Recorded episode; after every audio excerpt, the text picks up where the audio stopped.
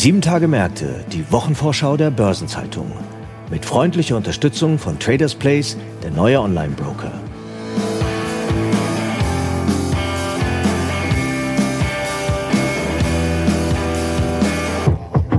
Und hier eine Botschaft von unserem Werbepartner. Der neue Online-Broker, der dir alles bietet. Aktien, Zertifikate, Fonds, ETFs, Anleihen, Kryptos. Traders Place. The place to be.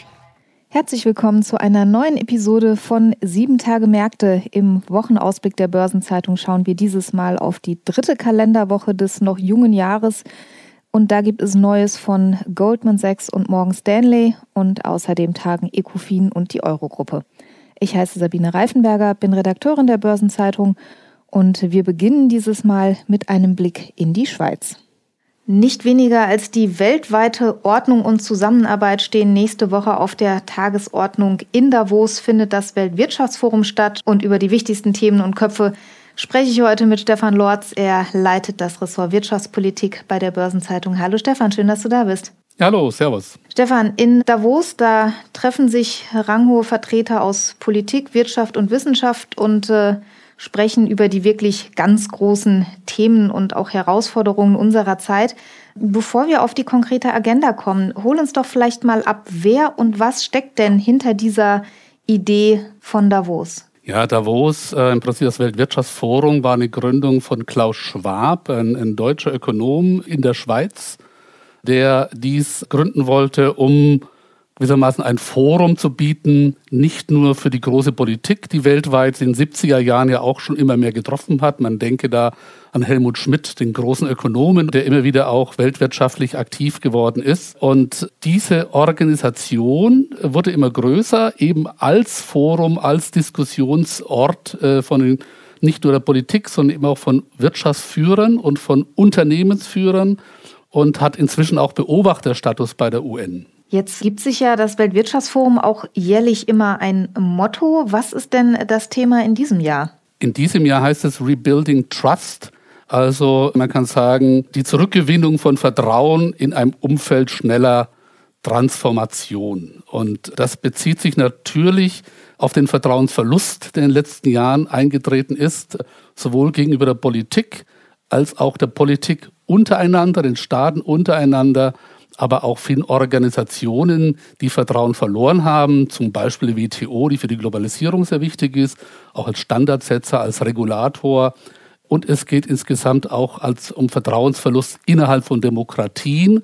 Und es sind nicht nur politische Aspekte, die da den Vertrauensverlust erzeugt haben, wie Kriege, Konflikte, die wir leider alle kennen, sondern auch technische Entwicklungen wie zum Beispiel KI. Und da ist auch ein wichtiger Punkt, um den sich dann dreht in der nächsten Woche. Jetzt hast du schon gesagt, das Weltwirtschaftsforum, das beschränkt sich jetzt nicht nur auf Wirtschaftsthemen im engeren Sinne, wie es der Name vermuten lassen könnte, sondern auch übergeordnete, dringende gesellschaftliche Fragestellungen, kann man sagen. Die kommen da zur Sprache.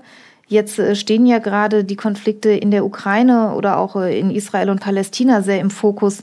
Kann man denn auch da neue Impulse erwarten aus Davos? Also die jüngsten Meldungen sagen durchaus, dass da womöglich, man muss vorsichtig sein, Impulse kommen. Der Volodymyr Zelensky, der Regierungschef der Ukraine, soll auch vor Ort sein, womöglich einen Tag vorher, an einem Sonntag. Und es werden auch vor Ort sein äh, zwei wichtige Akteure im aktuellen Palästina-Konflikt, nämlich Isaac Herzog, der Präsident von Israel, und Irans Außenminister Hossein Amir Abdollahian. Ob die aufeinandertreffen und ob die miteinander reden, steht natürlich noch ein großes Fragezeichen drüber. Aber gleichwohl, dass die gemeinsam vor Ort sind, ihre Delegationen miteinander sprechen, dass sie kommen ja nicht alleine, ist schon mal sehr positiv. Es gab ja auch in der Vergangenheit Treffen, die dazu geführt haben in Davos, dass sich was ja, verändert hat, neue Impulse gesetzt worden sind. Ich denke da an den südafrikanischen Freiheitsführer Mandela, den also Klaus Schwab sehr stark und sehr früh gewissermaßen in die internationale Diskussion eingeführt hat damals.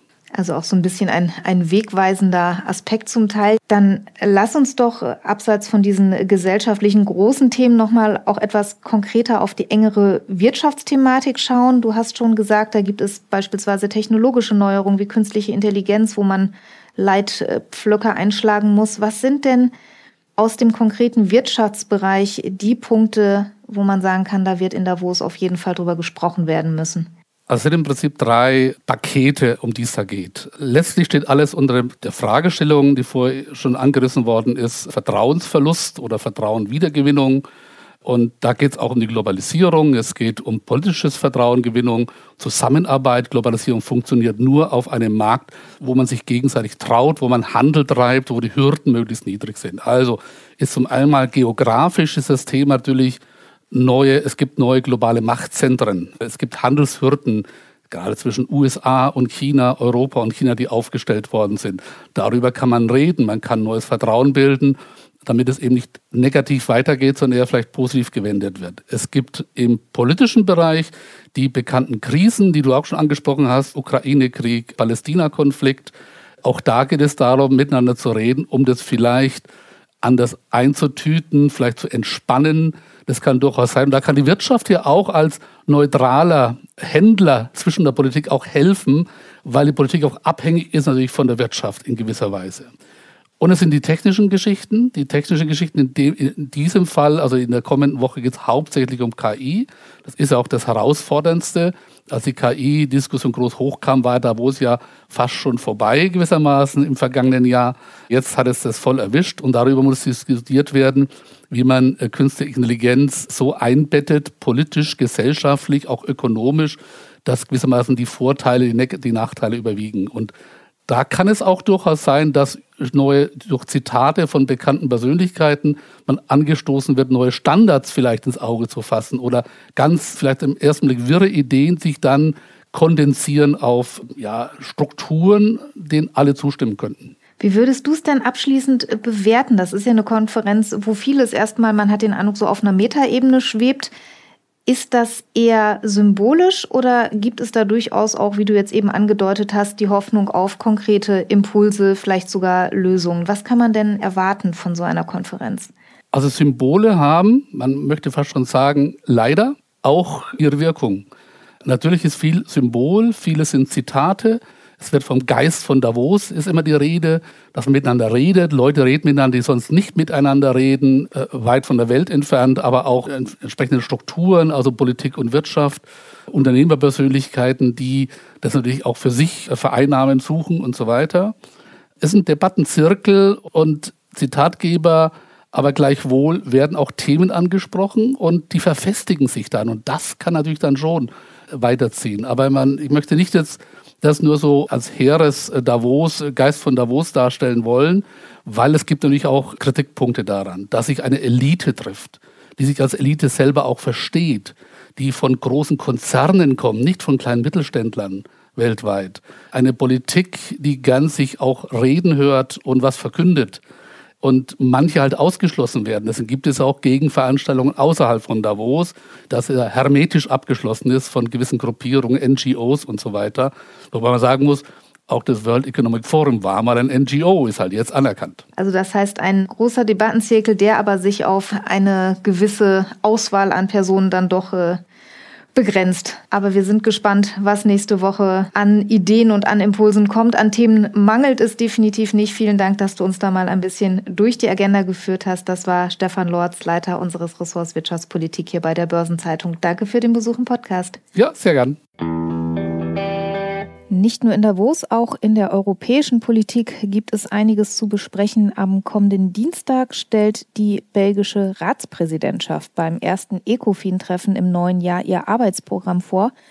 Die Schwerpunkte, die sind wenig überraschend. Im Fokus stehen die nächsten Schritte zur Vollendung des Finanzbinnenmarkts und der Kapitalmarktunion. Und konkret soll es zum Beispiel darum gehen, wie es mit der EU-Kleinanlegerstrategie weitergehen soll. Hinter diesem Schlagwort, da verstecken sich Anpassungen an verschiedene Finanzmarktvorgaben, etwa Änderungen von MIFID II. Und die Belgier, die wollen bis zum Sommer eine einheitliche Position im Ministerrat aushandeln, damit dann im Herbst die Schlussverhandlungen mit dem bis dahin neu gewählten Parlament beginnen können. Bei der Sitzung in der nächsten Woche werden zunächst wohl die laufenden Triloge im Fokus stehen, etwa das Anti-Geldwäsche-Paket oder die Neufassung der Schuldenregeln. Und beim Rat der Finanzminister muss außerdem noch das Treffen der G20-Finanzminister vorbereitet werden, das am 28. Februar beginnen wird. Die nächste Sitzung des ECOFIN-Rates, die ist auch schon terminiert, die soll am 22. Februar stattfinden. Am nächsten Dienstag beginnt außerdem die neue Reporting-Saison der Investmentbanken in den USA. Dort sind sich bekanntermaßen Goldman Sachs und Morgan Stanley in tiefer Rivalität verbunden und beide müssen gerade auch tiefgreifende Umbrüche bewältigen. Morgan Stanley legt am Dienstag die Zahlen zum vierten Quartal vor und zum ersten Mal seit 2009 ist nicht mehr James Gorman als CEO an Bord. Der Australier hat das Steuer zum Jahreswechsel an Ted Pick übergeben.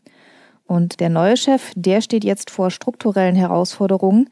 Die Federal Reserve will ab Mitte 2025 härtere Kapitalvorgaben für US-Banken einführen. Und eine Konsultationsphase zu diesem Thema, die endet ebenfalls am kommenden Dienstag. Die Fed will insbesondere für gebührenabhängige Geschäftsmodelle wie zum Beispiel das Wealth Management härtere Regeln einführen. Und beim Rivalen Goldman Sachs, da hat sich CEO David Solomon schon klar gegen diese Pläne der Fed positioniert. Er befürchtet, die seien schädlich für die Wettbewerbsfähigkeit der US-Banken. Ja, und Goldman Sachs steckt ebenfalls im Umbruch. Die Bank hat zuletzt einige Schritte unternommen, um den verlustreichen Ausflug ins Consumer Banking zu beenden. Dadurch wird erstmal Kapital frei. Analysten sind deswegen recht optimistisch, dass der Gewinn pro Aktie bei Goldman Sachs im vierten Quartal gestiegen sein dürfte. Für Morgan Stanley dagegen, da herrscht eher Pessimismus. Analysten gehen von einem scharfen Rückgang des Gewinns pro Aktie aus. Terminlich gibt es in den nächsten Tagen noch einige weitere Themen. Bereits am Samstag eröffnet die Messe CMT Stuttgart 2024. Das ist äh, nach eigenen Angaben die weltweit größte Publikumsmesse für Tourismus und Freizeit und sie dauert bis zum 21. Januar. Am Montag beginnt, wie erwähnt, das Weltwirtschaftsforum in Davos, das dann bis Freitag dauert. In Brüssel gibt es ein informelles Treffen der EU-Umweltminister, das bis Dienstag angesetzt ist. Und außerdem trifft sich am Montag in Brüssel die Eurogruppe. In Frankfurt lädt der Bundesverband Deutscher Banken zum Jahresauftakt und in Berlin findet die Jahrespressekonferenz der Industriegewerkschaft Bergbau Chemie Energie statt. In den USA ist der Montag übrigens ein Börsenfeiertag. Der 15. Januar ist ein Gedenktag für den 1968 ermordeten Martin Luther King. Der 15. Januar war sein Geburtstag.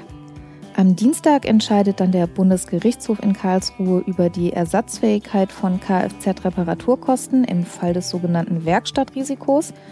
Das Verbändebündnis Soziales Wohnen veranstaltet eine Online-Pressekonferenz zur Studie Bauen und Wohnen 2024 in Deutschland. Und in Brüssel treffen sich die EU-Finanzminister.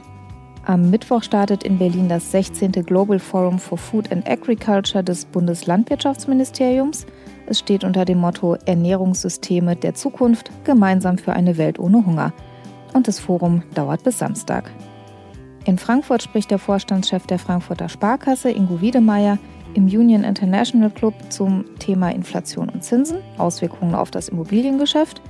Und in Washington veröffentlicht am Mittwoch die Federal Reserve das Beige Book.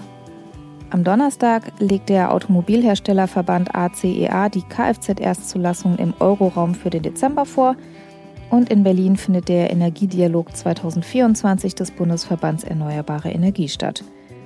Weitere anstehende Termine aus Unternehmen, Politik und Wirtschaft sowie die Updates zu wichtigen Konjunkturindikatoren finden Sie in der Übersicht heute im Finanzmarktkalender der Börsenzeitung und online unter börsen-zeitung.de/slash Finanzmarktkalender. Und welche Person sollte man in den nächsten Tagen im Blick behalten?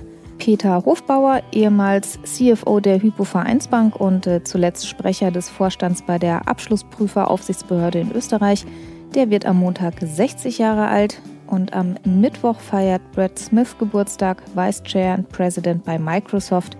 Er wird 65 Jahre alt. Florian Schöller, Gründer und CEO von Scope, wird am Donnerstag 50 Jahre alt. Aktuelle Geburtstage und Personalien finden Sie immer auch auf der Personenseite der Börsenzeitung.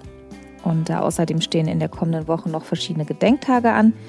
Der nächste Montag ist bekannt als Wikipedia-Tag, denn das Online-Lexikon, das heute aus dem Alltag kaum noch wegzudenken ist, das startete am 15. Januar im Jahr 2001 den Dienst.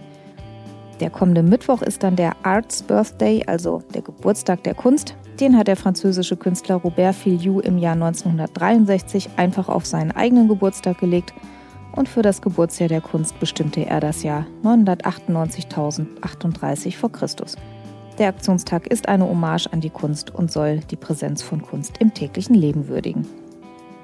Wenn Sie in diesen Tagen schon mal Ihr Veranstaltungsjahr planen wollen, dann darf ich Ihnen zum Abschluss dieser Episode noch die Webseite unseres Schwesterbereichs Börsenzeitung Live ans Herz legen. Unter bzlive.de finden Sie schon mal eine Übersicht über die Veranstaltungen, die in den nächsten Monaten anstehen. Den Link dazu gibt es auch in den Shownotes zu dieser Folge.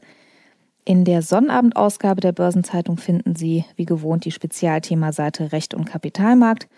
Und auch unser Podcast Nachhaltiges Investieren ist aus der Winterpause zurück. Zum Jahresauftakt habe ich mit Eddie Henning von der ING Deutschland über den Einfluss von ESG-Faktoren im Firmenkundengeschäft und bei Finanzierung gesprochen.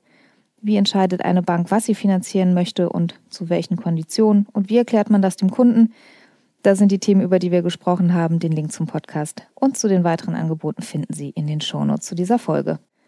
Das war die Vorschau auf die kommende dritte Kalenderwoche 2024. Der Redaktionsschluss für diese Ausgabe war am Donnerstag um 17 Uhr. Ich wünsche Ihnen alles Gute, ein schönes Wochenende und wir hören uns, wenn Sie mögen, am nächsten Freitag hier wieder. Ich freue mich, wenn Sie wieder mit dabei sind. Bis dahin, machen Sie es gut.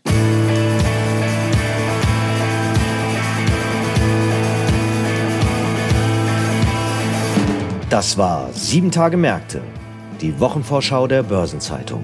Mit freundlicher Unterstützung von Traders Place, der neue Online-Broker.